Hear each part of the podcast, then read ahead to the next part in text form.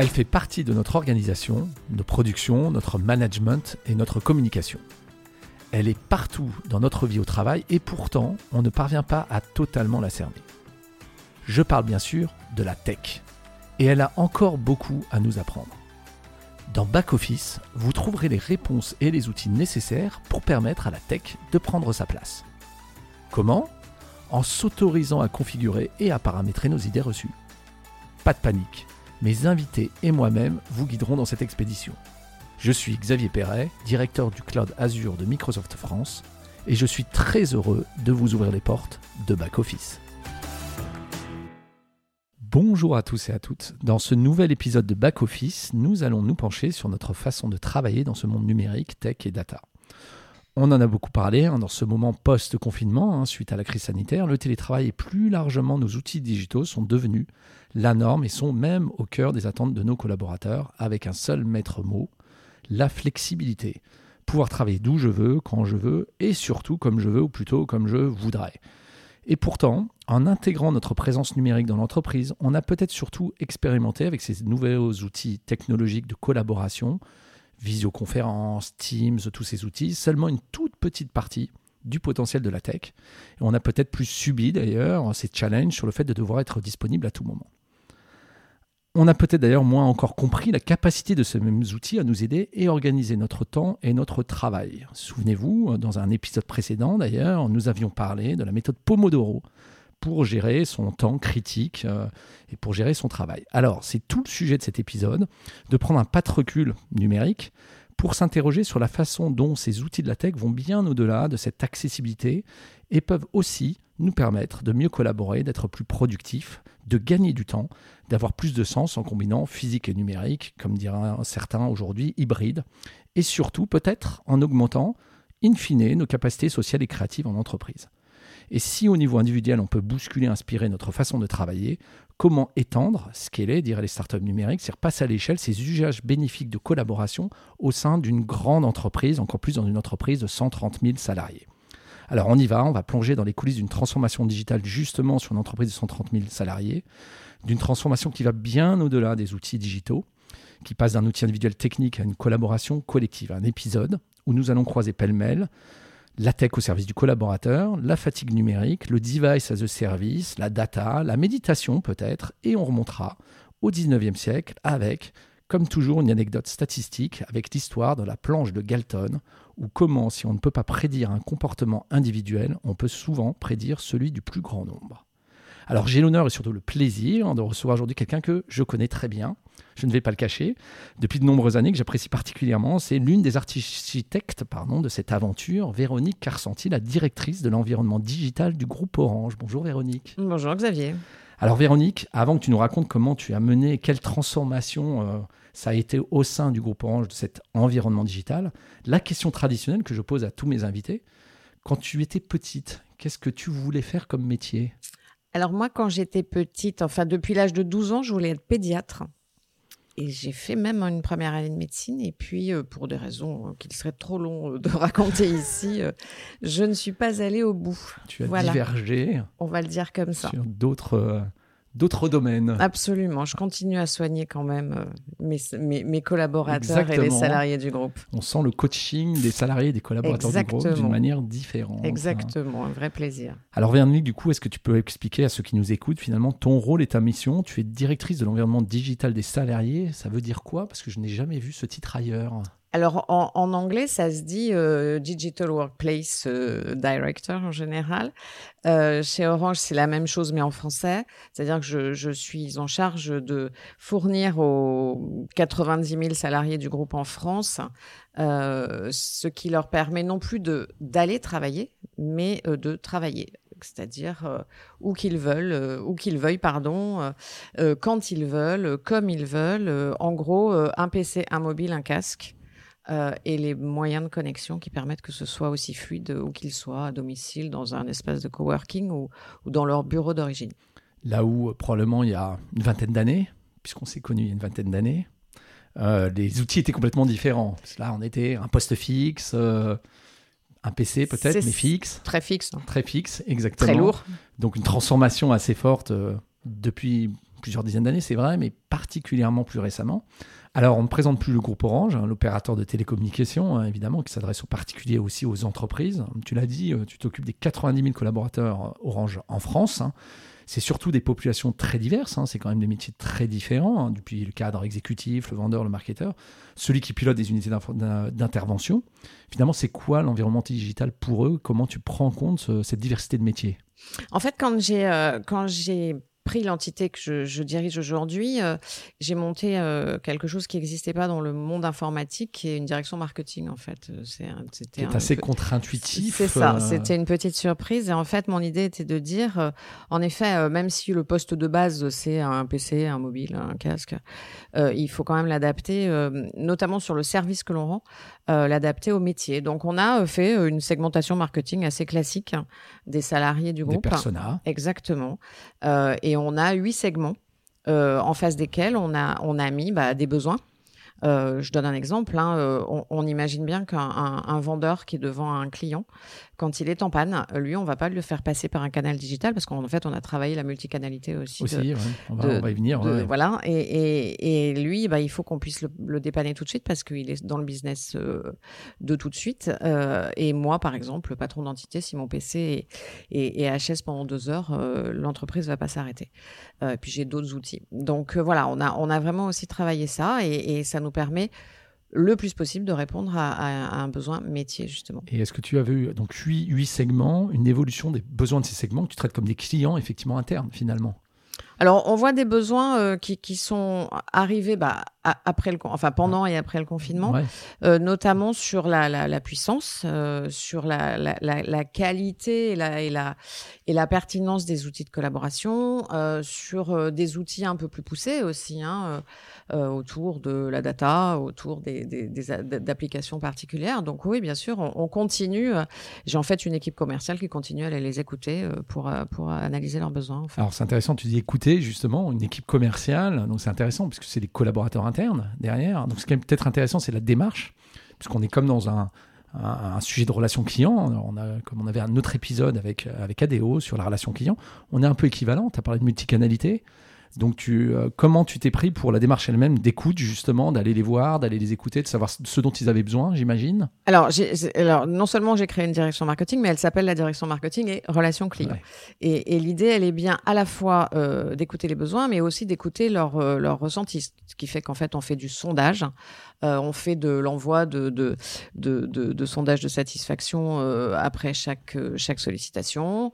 Et puis, bah, on écoute hein, tout bêtement les remontées et on essaye d'y répondre. Après, on a, on a des contraintes, hein, mais, mais oui, il y a, un vrai sujet d'écoute.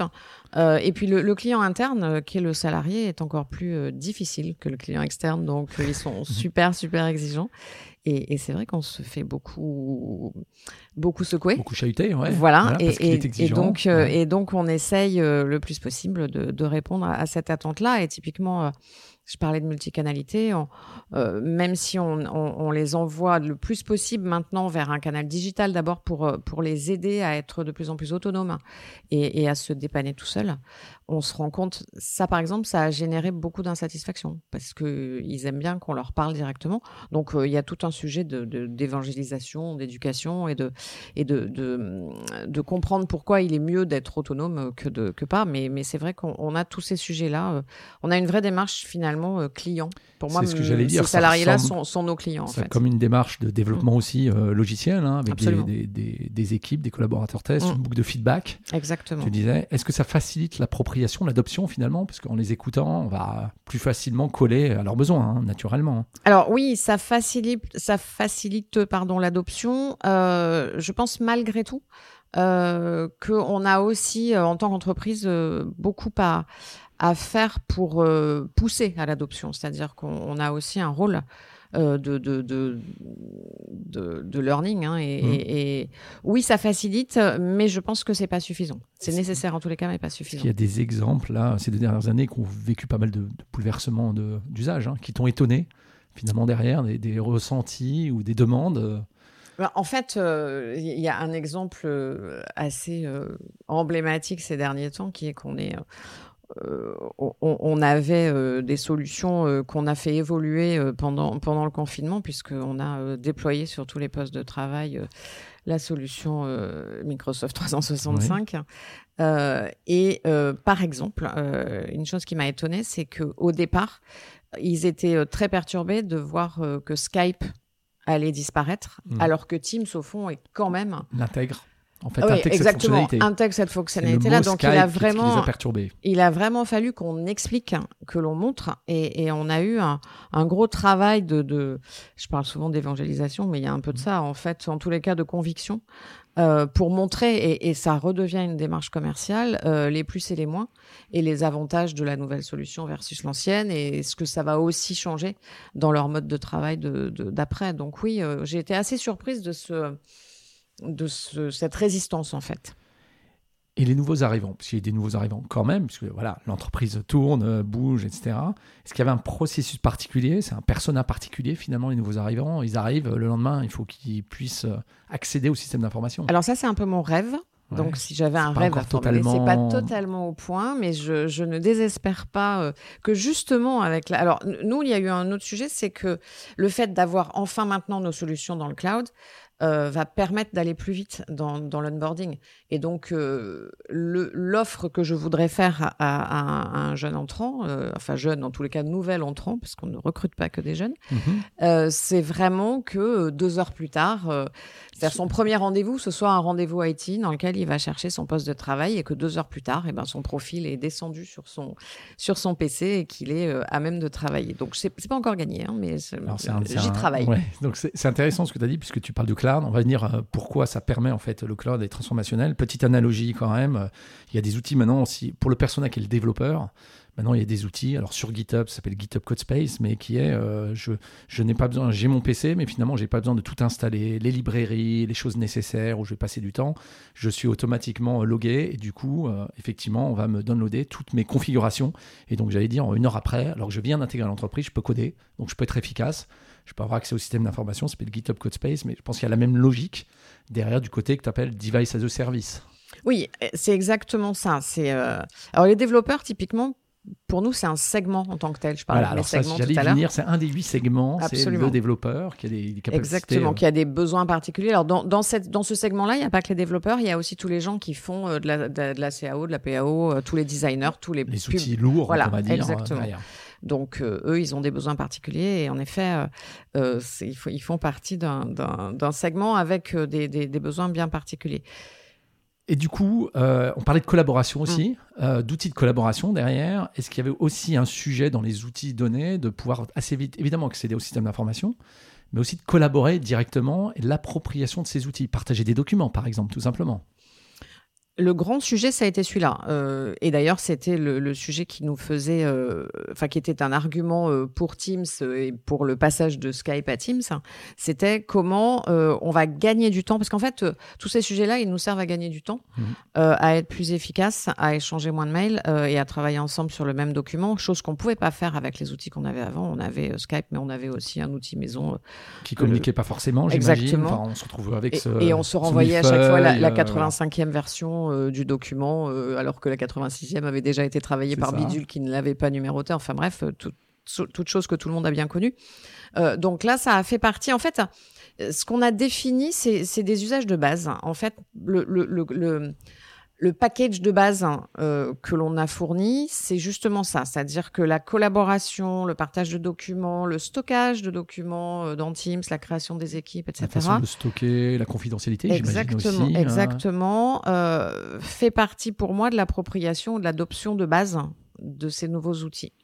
Euh, et après, on va rentrer maintenant dans une seconde phase, maintenant qu'on a tout déployé, dans une seconde phase qui va être comment on, travaille, parce qu'on va avoir à nouveau été, avoir écouté justement ces nouveaux usages, comment on travaille des adoptions ou des, des façons de travailler un peu plus évoluées euh, et, moins moins spécifiques, enfin plus spécifiques et moins spécifiques à, un grand nombre.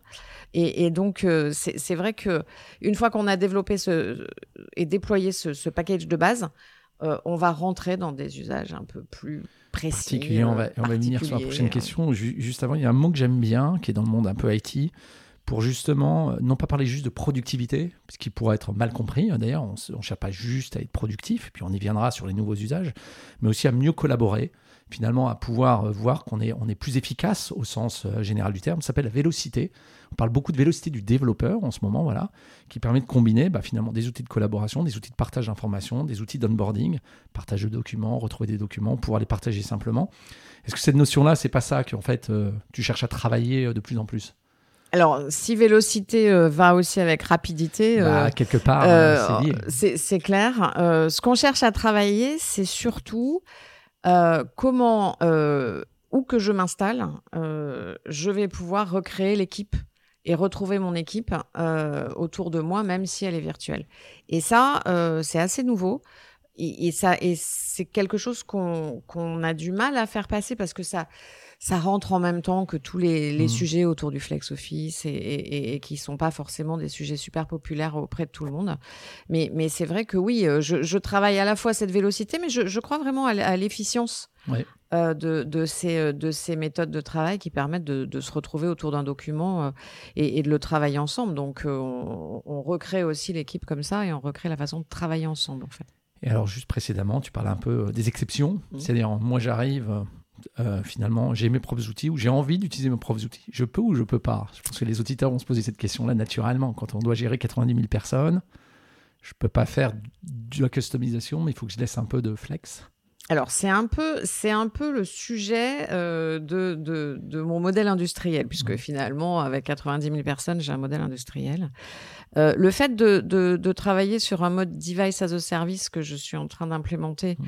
où euh, là, on va euh, plutôt euh, aller euh, louer euh, nos, nos outils chez des constructeurs. Ou, là, ça permettra effectivement, alors on a le grand sujet du Mac, hein, puisque j'imagine que tu vas m'en parler, mais euh, effectivement, d'aller même peut-être jusqu'à du bring your own device, où, euh, où effectivement, une fois qu'on aura résolu tous les problèmes de sécurité qui vont autour et d'infrastructures euh, qui vont avec, oui, bien sûr, euh, ça peut être un modèle à venir et ça fait partie aussi des travaux que l'on a de- d'envisager ce poste de travail de Parce demain. sont pas euh, simples, effectivement. Il faut uniformiser voilà, le, le- le parc, Absolument. garantir sa sécurité. On sait très bien les sujets de cybersécurité derrière. Et en Exactement. même temps, Mais oui, Voilà. oui, oui, on, on va vers là. Et puis il y a un sujet d'attractivité aussi. On parlait des nouveaux entrants euh, tout à l'heure.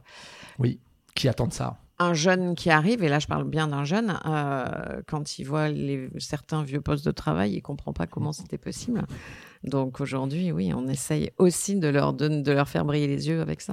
Alors, dans ce podcast, on parle souvent de la data Mhm. et de l'impact de la data sur les métiers. On l'a vu sur plein de métiers, RSE, RH aussi. euh, Derrière, comment toi, tu utilises la data pour mieux, euh, finalement, délivrer le service, device as a service dont tu parlais? Est-ce que tu arrives à prédire des choses, à anticiper, finalement, pour mieux gérer euh, ce parc Alors, euh, c'est une bonne question parce que c'est une question que j'ai et que je n'ai pas encore complètement résolue, mais qui, qui va se résoudre là justement euh, avec deux sujets. Le premier sujet qui est euh, quand même un certain nombre d'outils qui existent maintenant et qui nous permettent de mesurer ce qui se passe sur notre poste de Mhm. travail et donc d'être prédictif aussi.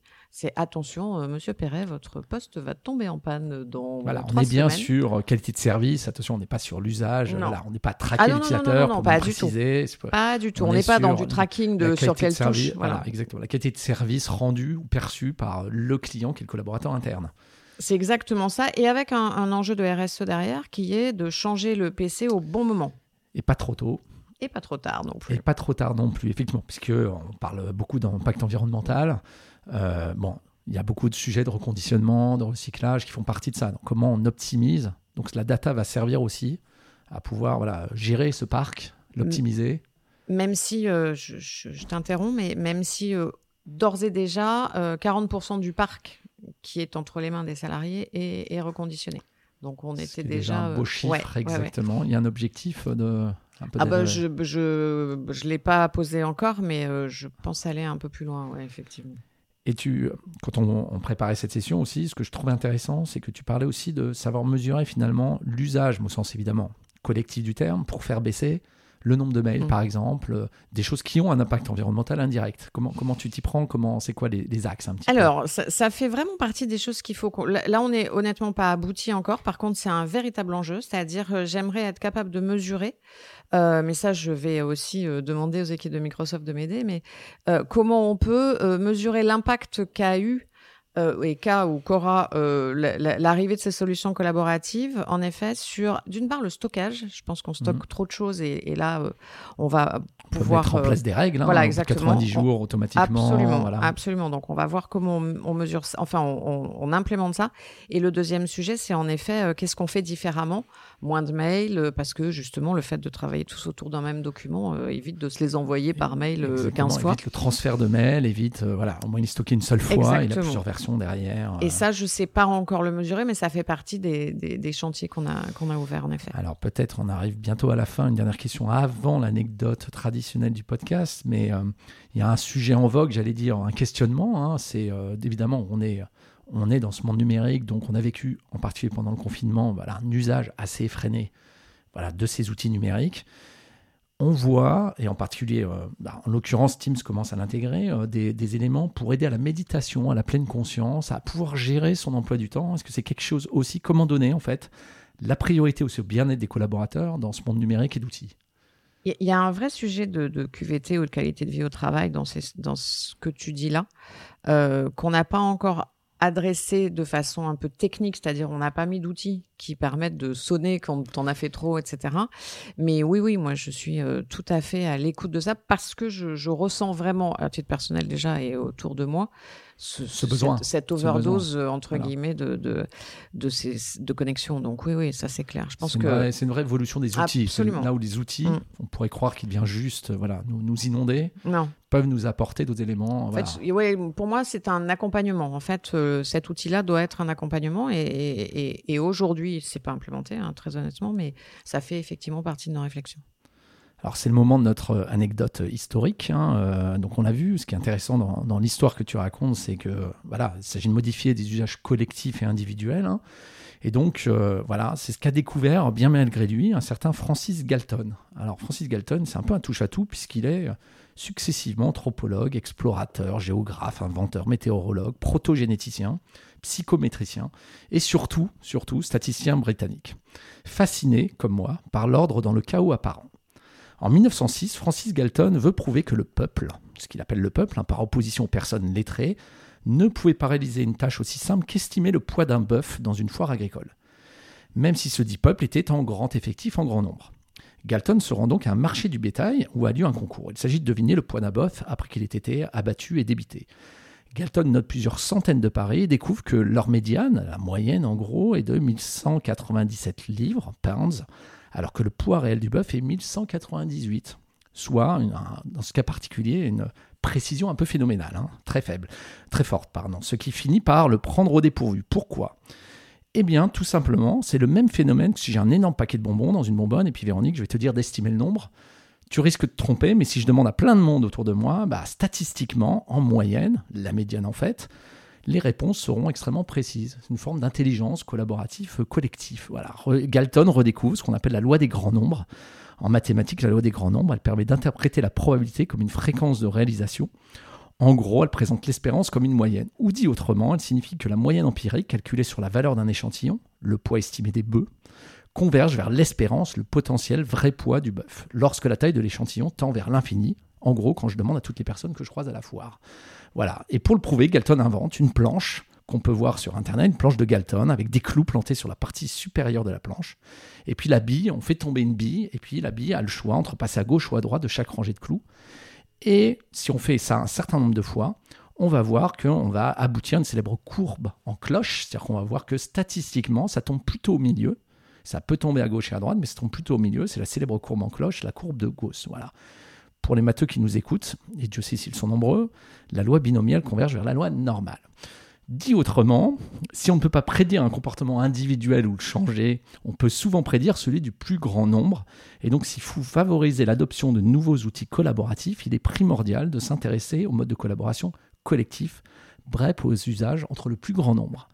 Ce qui est intéressant, c'est que finalement, c'est un peu la méthode que tu as prise, voilà, de réfléchir voilà, au plus grand nombre et ensuite de éventuellement traiter les exceptions derrière. Alors, est-ce que c'est ça qui t'a inspiré ou finalement. Euh, c'est mon côté euh, Monsieur Jourdain. J'ai fait de la loi des grands nombres. Alors j'ai fait des maths hein, quand j'étais petite, mais mais effectivement, moi je crois aux transformations euh, collectives, collectives et du 80-20. C'est-à-dire, je sais bien que je vais pas embarquer tout le monde, mais globalement, je sais que je vais embarquer 80% de la, de la population et les 20%, je les traiterai par exception. Et c'est comme ça que ça se passe à tous les coups. Et j'ai fait un certain nombre de transformations dans la maison.